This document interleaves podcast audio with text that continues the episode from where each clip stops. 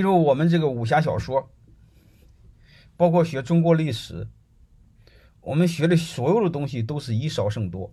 中国历史，我们学武侠小说都是学了个绝招，然后把敌人打败了。然后为什么去深山老林学过学个绝招呢？因为要么他父母被杀了，要么他老婆被杀了。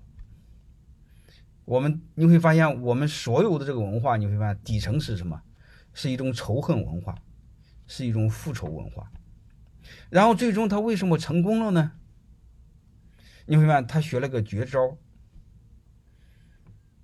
什么天龙八部、孤独九剑，然后要么吃了个东方大补丸，还有一个你看，在古代就是诸葛亮似的，弄一个什么锦囊妙计，嗯。学了三十六计，把别人别人打败了。各位，你会发现我们这个文化是有问题的。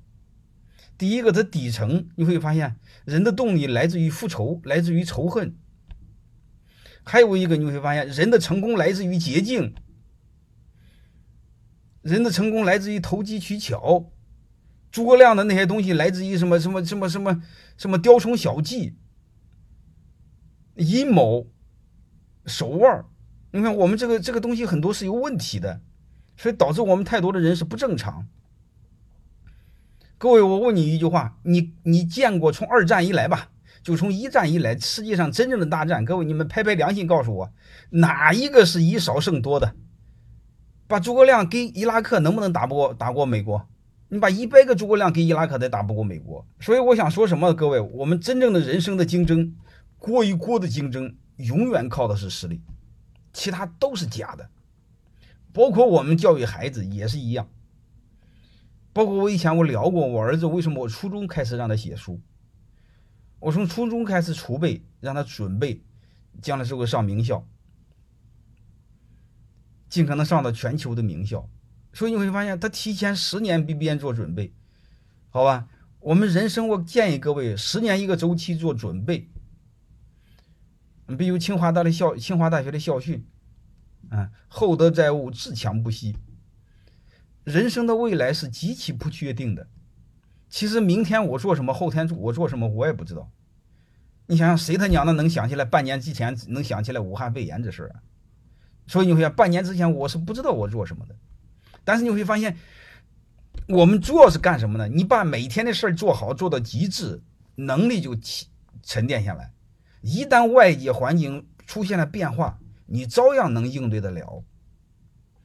然后，如果我们有这种心态去做事儿，各位，就像刚才那个同学说的，你你根本就不会焦虑，你对生活也不会焦虑，你对工作也不会焦虑。就像如果你的身体很健康，你根本不用太担心外界气候的变化，是这回事吧？如果你有重病病人，外界变化你就很难受，啊，所以我的一个基本观，不管我们干什么，还是把该做的底层的东西做做扎实，做到什么程度呢？你有足够的能力的厚度，根本不在乎外界的变化。然后我再多说一点，这个和职业规划差不多，多说一点点。一个刚才我说的，我们判断职业的时候要关注行业，关注企业。关注职业，这是外部的。我一会儿谈环境，在内部呢，一定要关注自己的能力和内部的小圈子。然后再外放大一点呢，你要关注你在这个同行里的竞争力，就是你这个行业的竞争力。你比如做技术的吧，这个技术是个行业，它经常有交流的，在行业的影响力。你比如刚才那个同学做医生，你可以在这个行业的影响力，这个对你是很值钱的。如果这行业影响力你到一定程度，同行经常交流的话，你你你这个单位不行，你随便可以换单位，是吧？还有一个呢，就是你在你粉丝、你的客户当中当中的影响力。你就像我是几百万粉丝，你们算的是我的学生，又是我粉丝。我假设给别人打工的时候，你会发现我什么也不怕。所以这就是我们人生，这就是厚重。你包括外界发生变化了。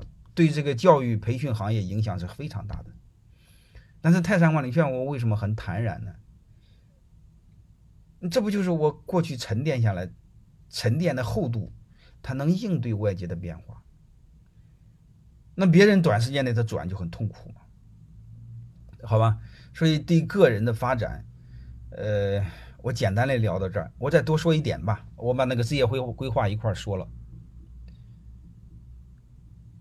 这个职业规划呢，我们是刚到企业呢，刚进入企业呢，呃，我们先说三步，好吧？我简单的谈一下职业规划。如果你们有孩子，如果你刚要毕业，或者你已经毕业，一定要记住这三步，好吧？我们第一步是学会管好自己，第二步呢，要学好管好别人。